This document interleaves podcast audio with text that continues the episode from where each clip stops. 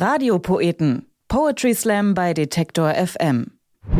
Hallo und herzlich willkommen zurück zu einer neuen Folge von Radio Poeten. Ich bin Amelie Baerboth und freue mich, dass ich heute wieder einen besonders schönen Text präsentieren darf. Letzte Woche war Viktoria Helene Bergemann dran. Dieses Mal ist es Philipp Scharrenberg. Er bezeichnet sich selbst als manisch kreativ. Gut, dass er sich im Poetry Slam so richtig ausleben kann. Sein Text für Radio Poeten, den hat er geschrieben, um besser mit dem Studium klarzukommen. Also nicht körperlich, sondern seelisch. Er hat Germanistik und Philosophie studiert und gerade an letzterem hat er zu knabbern gehabt. Ich muss sagen, ich kann ihn ziemlich gut nachvollziehen. Ähm, einige meiner Philosophieseminare haben mich wirklich an den Rand der Verzweiflung gebracht. Ähm, ich hatte so Sprachphilosophie zum Beispiel und da denkt man sich einfach Knoten ins Hirn. Hier kommt der Poetry Slam von einem etwas verschnupften, aber trotzdem großartigen Philipp Scharrenberg und der Text heißt Soziale Merkwürde. Ich sitze mit einem Kumpel in der Kneipe. Wir trinken Bier und dippen unsere Pommes in Soßen, die man auf den Teller gekleckst hat wie die Farben auf die Palette von Bob Ross. So, now we add a little barbecue, just a little bit, see? Isn't that nice? Just a tiny bit of barbecue on the tip of each fry makes them look just like matches, but tastes all the better. And now, let's have a bit of mustard. Hot one, I think. For that, we take our little wiener and dip it in the mustard. Just dip it, dippity dip. There. I think we're finished now. Take care and God bless y'all. Und wie wir so dippen, geht die Tür auf und hereinkommt eine Therapeutin. Es ist nicht mal meine eigene, bloß eine Bekannte, die als Therapeutin arbeitet, doch das reicht. Wie soll man sich da verhalten? Irgendwie fühlt man sich Therapeuten gegenüber doch immer wie ein offenes Buch, genauso wie ich bei Polizisten immer das Gefühl habe, etwas verbrochen zu haben. Grüße ich sie als Bekannte und gebe mir die Blöße, dass ich so jemanden kenne? Oder lieber nicht, hier in dieser relaxten Kneipenatmosphäre, die sowieso nicht dazu passt. Ein Moment der Social Awkwardness. Schade, dass es keinen Tee gibt gegen sowas. Flashback. Es ist der Nachmittag davor, ich sitze am Schreibtisch und trinke Tee, als der Postbote ein Paket bringt, in der neuen, frustfreien Verpackung.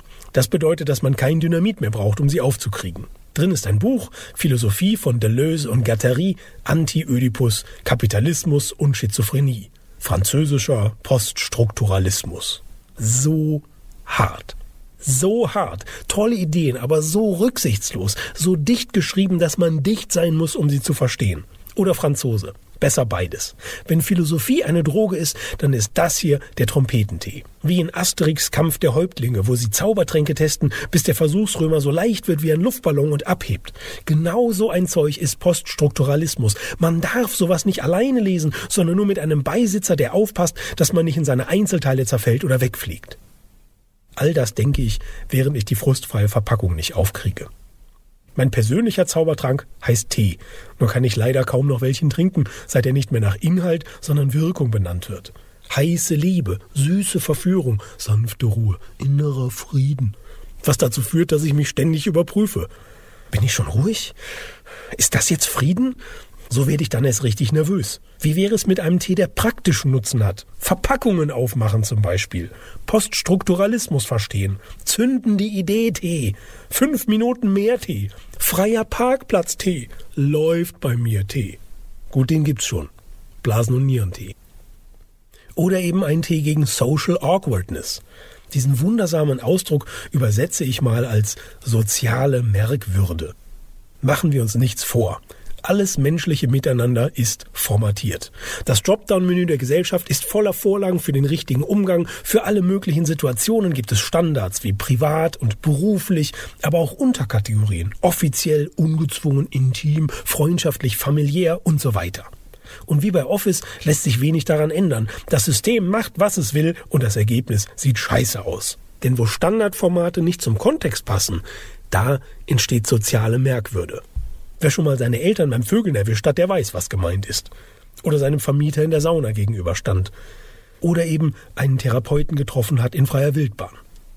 Wie begegnet man dem außerhalb der Sitzung? Im Modus privat. Ist das überhaupt privat? Ist es nicht vielmehr privat, wenn man ihm in der Sitzung begegnet? Also beruflich? Für ihn beruflich, für einen selbst privat. Welche Ebene ist es außerhalb der Sitzung? Für ihn privat? Für mich Privatstrich 1? Können Therapeuten überhaupt jemals privat sein? Und was, wenn sich zwei Therapeuten, von denen einer den anderen therapiert, treffen, aber privat? Ist das dann Privatstrich 2? Wenn mein Vater früher zu uns Kollegen nach Hause eingeladen hat, also privat, ungezwungen, gab es immer einen, der Krawatte trug. Fehleinschätzung oder Statement? Heißt ungezwungen, dass man ungezwungen sein muss oder darf man auch in Krawatte kommen? Gilt ungezwungen auch in Bezug auf sich selbst? Ungezwungen Strich 1? Was passiert, wenn ich jemandem aus dem Publikum begegne nach der Show? Bin ich dann überhaupt Künstler? Bin ich immer Künstler oder werde ich es erst durch das Publikum? Ist Publikum ohne Show Publikum? Seid ihr während des Hörens privat? Wie sieht es aus, wenn wir uns außerhalb dessen begegnen? Für mich privat, für euch Privatstrich 1? Um es mit Office zu sagen, diese Situation enthält Elemente, die nicht formatkompatibel sind. So auch das Thema Therapie. Es erzeugt soziale Merkwürde. Sogar jetzt beim Vorlesen. Oh, oh, oh, er hat das T-Wort benutzt. Der, der macht Therapie. Hat, hat, hat, hat der einen an der Waffel? Natürlich habe ich einen an der Waffel. Sonst würde ich wohl kaum hunderte Kilometer weit fahren, um mich Abend für Abend zehn Minuten lang vor 500 Fremde hinzustellen und die Hosen runterzulassen. Die Bühne ist Wahnsinn und Therapie zugleich. Aber Therapie gilt noch immer als Stigma, als Ei, mit dem man sich selbst bewirft, weil sie nicht in den sozialen Kontext passt. In keinen. Sie ist verpönt. Und das in einer Gesellschaft, die Mandala-Malbücher erfunden hat. Deleuze und Guattari haben es schon vorhergesehen. Gesellschaft erzeugt Bedürfnisse, jeder will alles haben, aber ohne den faden Beigeschmack. Käse ohne Massentierhaltung, Fleisch ohne Schlachten, Verpackung ohne Frust, Psyche ohne Therapie. Ich will mich auch gar nicht aufregen. Vielleicht habe ich einfach zu viel Poststrukturalismus gelesen.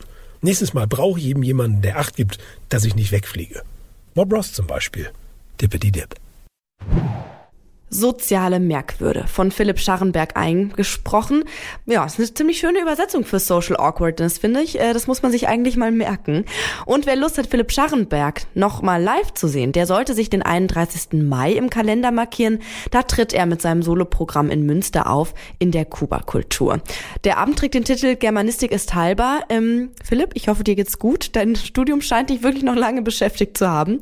Mehr Termine von Philipp Scharrenberg gibt's außerdem unter seiner Website, also philippscharrenberg.com und auf seiner Facebook-Seite. Man schreibt Philipp übrigens mit einem L und zwei P und Scharrenberg mit zwei R. Ich habe aber auch noch mehr Poetry Slam Termine für die kommenden Wochen, zum Beispiel am 30.05. im Kulturzentrum Mainz. Auch am 31.05. findet ein Poetry Slam statt bei der langen WDR 5 Slam Nacht in Oberhausen und am 2. Juni gibt's Poetry Slam in Rosenau in Stuttgart und an dem Abend können auch alle Poetry Fans in Würzburg auf ihre Kosten kommen, in der Posthalle zum Beispiel beim Poetry Slam Wettbewerb dort. Radio Poeten geht hier weiter in zwei Wochen. Bis dahin findet findet ihr alle Folgen online unter detektor.fm und auch bei allen Podcast-Anbietern eurer Wahl. Nehmt einfach den, den ihr am liebsten hört. Und wenn ihr mögt, dann liked uns doch und hinterlasst uns eine Bewertung. Ich bin Amelie Baerboth und freue mich, dass ihr zugehört habt. Wenn ihr mögt, dann wieder in zwei Wochen hier bei Radiopoeten. Radiopoeten. Poetry Slam bei Detektor FM.